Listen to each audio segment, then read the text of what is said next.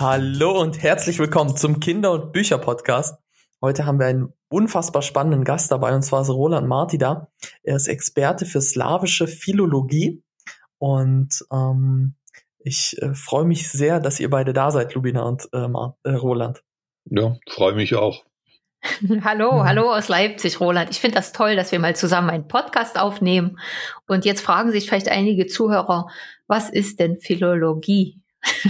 Ja, das äh, eigentlich heißt das äh, die Liebe zum Wort, ja. Mhm. Und das beschreibt es eigentlich gar nicht so schlecht. Also Philologen interessieren sich für alles, was mit Sprache zu tun hat. Das heißt zunächst einmal für die Sprache selbst, wie sie mhm. funktioniert, wie sie aufgebaut ist und so weiter, aber dann auch für alles, was in Sprache existiert. Also zum mhm. Beispiel mhm. das, was wir jetzt gerade machen, also ein mhm. Gespräch. Und mhm. da interessiert natürlich nicht primär der Inhalt, sondern wie das funktioniert. Also warum äh, sagt man das so oder nicht anders? Oder äh, warum versteht man das? Und warum mhm. versteht man was anderes eben nicht? Mhm. Und äh, das ist eigentlich das, was Philologie ausmacht. Also einerseits die Sprache als solche und andererseits alles, was in dieser Sprache produziert wurde. Und mhm. früher war das natürlich vor allem, äh, war das Literatur. Das heißt, die mhm. große Literatur, Goethe und so weiter. Äh, dann später kam dann auch noch die nicht so hohe Literatur dazu. Und heute ist natürlich auch gesprochene Sprache sehr wichtig. Und mhm. wie gesagt, möglicherweise werden ja irgendwann auch mal Podcasts für die Philologie wichtig, beziehungsweise das sind sie wahrscheinlich schon. Ich bin sicher, es gibt schon viele Untersuchungen zu bestimmten Podcasts. Nur mhm. ich kenne sie nicht, aber das gibt es ganz sicher. Sicherlich, ja. sicherlich. Ich finde ja interessant, wenn ich meine Muttersprache spreche, denke ich da nicht drüber nach. Das läuft irgendwie. Mhm. Aber wenn dann mein, wenn ich jetzt Obersorbisch unterrichte, und dann die Studenten, die fragen, dann muss ich immer über die Sprachstruktur nachdenken. Wie ist das denn? Das, das finde ich wirklich, dieses ist echt ein immenser Unterschied. Ja, klar. Ich meine, das Problem ist, dass wir, äh, Sprache ist uns ja geschenkt worden von denen, die uns aufgezogen haben. Im Normalfall die Eltern, die äh, Spielkameraden, die Geschwister und so weiter. Und äh, die Gesellschaft, in der man aufgewachsen ist. Aber wir, man hat uns da nicht beigebracht, dass eben ein bestimmtes Wort einen bestimmten Fall verlangt nachher, also ein Verb, einen bestimmten Fall. Äh, mhm. Also ähm, was weiß ich mir oder mich, was ja die äh, in Deutschland zum Teil verwechselt wird, äh, sondern man macht das einfach, nicht? Mhm. Manchmal eben auch falsch. Und wenn man das unterrichtet, dann muss man sich überlegen, ja, warum sage ich das eigentlich so? Ja. Und warum kann man es nicht anders sagen? Und da beginnt man sich für die Struktur zu interessieren. Mhm. Und äh, das Problem ist, äh, das, was man automatisch macht, muss man dann analysieren, versuchen, die Regel herauszufinden, mhm. wenn es denn eine gibt. Und äh, das würde man dann im Sprachunterricht den armen Leuten beibringen wollen, die das eben nicht so erworben haben, wie man das selbst erworben hat. Mhm. Und du kennst ja viele, viele slawische Sprachen. Welche war am einfachsten zu lernen? äh, ich weiß es nicht. Also am wenigsten Mühe hatte ich, meine ich, mit Bulgarisch. Okay. Und zwar war das so, dass ich natürlich im Studium als erste Sprache hatte ich äh, Russisch, das ist fast mhm. immer so. Und dann hatte ich als zweite Sprache hatte ich äh, Polnisch Mhm. Und als dritte hatte ich die Sprache, die es damals noch gab, nämlich Serbokroatisch. Mhm. Das waren die Sprachen, die angeboten wurden. Und äh, dann bin ich praktisch, glaube ich, nach Abschluss, also nach dem ersten Abschluss, Studienabschluss, bin ich dann nach Bulgarien äh, auf einen Sommersprachkurs gegangen und mhm. habe festgestellt, dass diese Sprache für mich unglaublich einfach war. Ach so. Äh, mhm. Weil sie vom Wortschatz her sehr viel mit dem Russischen gemeinsam hat, mhm. aber in der Struktur völlig anders ist. Und das mit der Struktur, das habe ich irgendwie relativ schnell hingekriegt. Mhm. Und äh, deshalb würde ich behaupten, das ist die slawische Sprache, die ich am leichtesten gelernt habe. Das heißt, dein Tipp wäre, lernt Bulgarisch. Das geht am schnellsten. Nein. Nein. mein Tipp wäre, wenn man äh, schon Russisch kann, ist Bulgarisch leicht. So würde ich das sagen. Ne? Aber eben, Russisch muss man dann schon können, nicht? Ja. Aber was sind so für dich die Besonderheiten der slawischen Sprachen, wenn du so, also jetzt mal bei den Einzelnen geguckt, was ist für dich so das Besondere gegenüber meinetwegen Englisch oder den romanischen Sprachen? Ja, das ganz Besondere ist natürlich das, was man äh, eigentlich falsch als die freie Wortstellung bezeichnet. Das heißt, im Englischen und im Französischen haben wir eine ziemlich stark festgelegte Wortstellung. Zuerst mhm. kommt das Subjekt, dann kommt das Verb und dann kommt das Objekt und der Rest, den kann man dann drumherum gruppieren. Im mhm. Deutschen ist das ja schon ein bisschen anders. Äh, da haben wir zwar auch häufig die Abfolge Subjekt, Verb, Objekt. Also ich esse ähm, ein Brot, ne?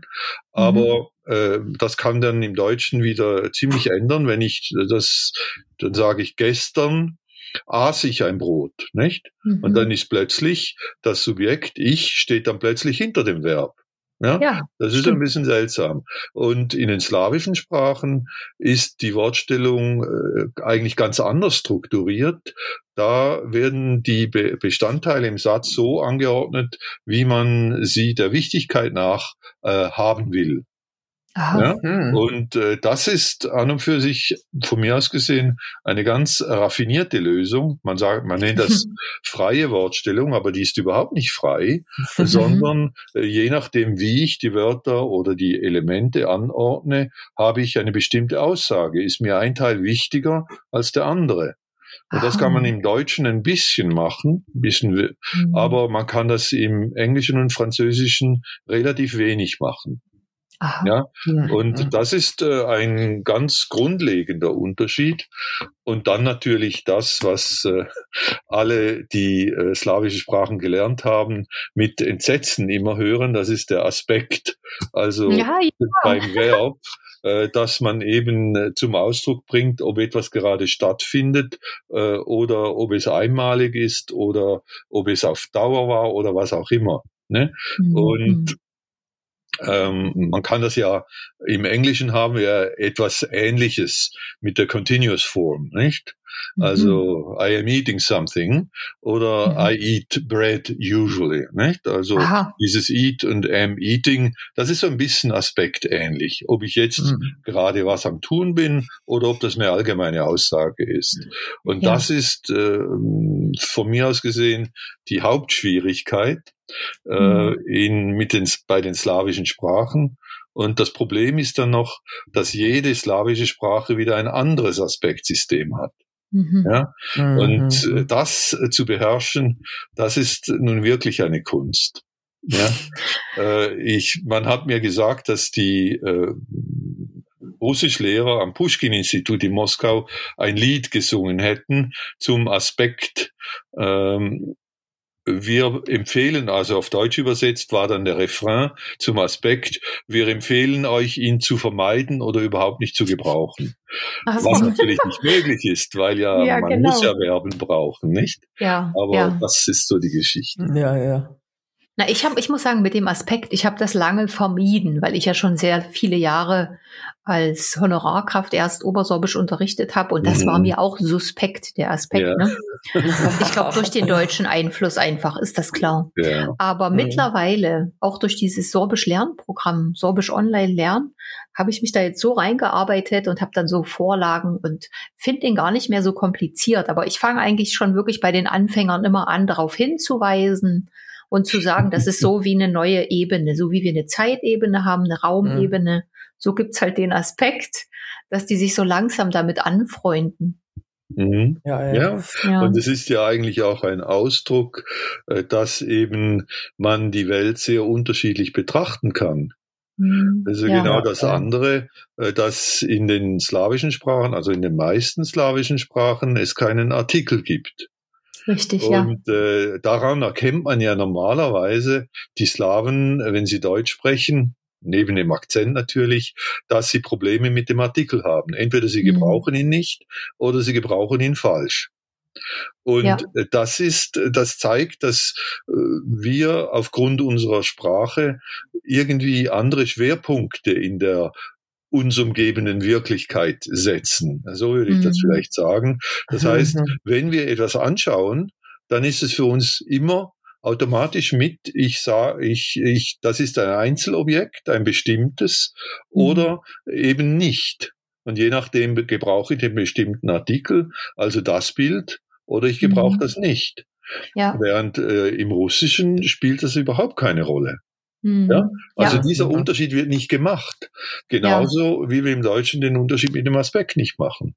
Also mhm. das ja. ist einfach so. Es gibt ja Leute, die sagen, die Sprache bestimmt unser Weltbild.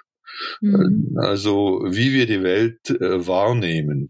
Das würde ich so nicht unbedingt behaupten, aber sie beeinflusst äh, ja. die Art, wie wir äh, die Welt sprachlich wiedergeben. Das ist, mhm. würde ich so wahrscheinlich schon stehen lassen. Ja, mhm. ja, ja.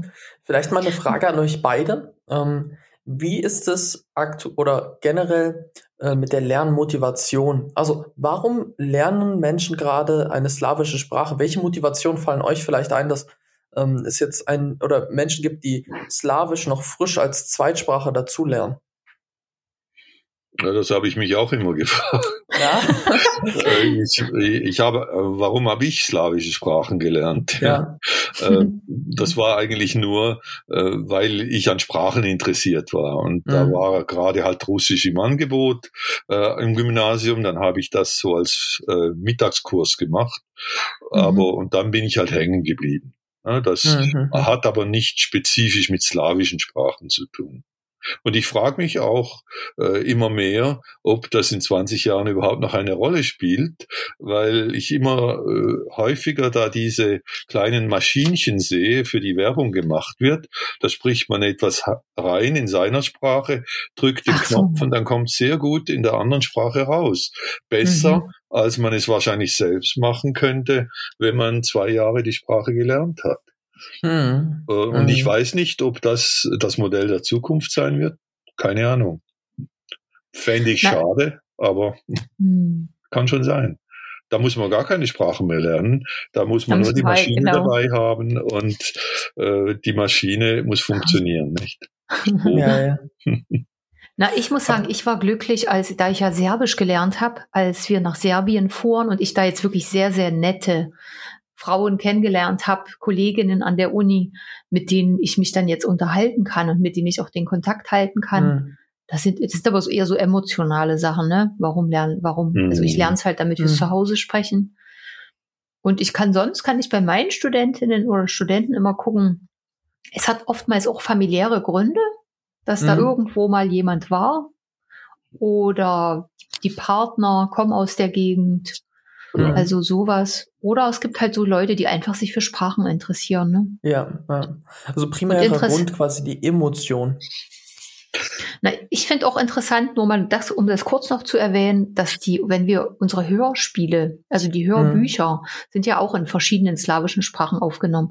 Und ich mhm. finde zum Beispiel jetzt Tschechisch oder Slowakisch, die haben so eine ganz andere Art als jetzt so dieses Französische oder das Englische mhm. vom, vom Typ ja. her wie das so gesprochen wird. Also egal jetzt, ob es eine andere Sprache ist, aber auch so vom, da, da kriegt man ein ganz anderes Gefühl dazu. Mhm, ja. Ich kann es gar nicht beschreiben, ja. man muss wirklich mal reinhören. Ja, ja. ja aber das, aber das, das ist anders. Also wenn ich wenn ich jetzt drüber nachdenke, wie die spanische Version klingt, die ähm, sehr sehr impulsiv, sehr ne, ich möchte jetzt nicht sagen aggressiv, aber ähm, die die spanische Kinderbuchversion ist einfach also sehr expressiv vielleicht und die ja. slawischen Sprachen sind dagegen noch mal ganz anders vom Gefühl. Also man hört das und man hört etwas ganz anderes. Die Emotion wird ganz anders übertragen über die ähm, mhm. über die Sprache und das ist eigentlich echt spannend. Das stimmt. Ja, ja dieser Charakter der Sprachen eben Spanisch als Macho-Sprache, nicht? Weil sie ja. und so weiter oder Bulgarisch als Maschinengewehrsprache. also. äh, weil es immer so viel da da da da da drin hat, nicht? Also das, ja. also das sind so Eindrücke von außen, nicht? Das, aber die äh, geben schon irgendwie etwas wieder, nicht? Und oder auch, ja, dass man sagt, also es gibt schöne Sprachen und weniger schöne Sprachen. Mhm. Also für mich sind eigentlich äh, gibt es das nicht. Also mhm. äh, es gibt ja bei Dialekten gibt's ja diese äh, Einstellung, ja. Also gerade Lubina, der sächsische Dialekt, der oh. ist ja ziemlich weit unten in der Beliebtheitsskala, um das mal so ja. zu sagen. Und viele Leute finden ihn hässlich. Ich finde ihn interessant, wie alle anderen Dialekte. Ja? Also hässlich und schön sind für mhm. mich eigentlich keine sprachlichen Kategorien. Ja, ja. Ja, ja, ja. In diesem Sinne würde ich sagen, guckt einfach mal, wie eure Sprache ist. Welche Sprachen findet ihr schön? Oder in irgendeiner anderen Kategorie? Ich finde das wirklich spannend, sich mit Sprachen zu beschäftigen. Gut, also, liebe Zuhörer, vielen Dank, dass ihr dabei wart. Es war richtig schön. Roland, vor allen Dingen dir großen Dank, dass wir dich mal im Podcast haben konnten. Da bin ich richtig froh, weil wir können das jetzt so oft hören, wie wir wollen. ja, bis es euch äh, übel wird davon, nicht? Ja, ja oder besser. ja, und ich kann es ja dann je nachdem äh, linguistisch analysieren, wenn ich will. Genau. Das ist ein gutes Ende. Okay, Borge mir arrivederci, au revoir. Da Daniel.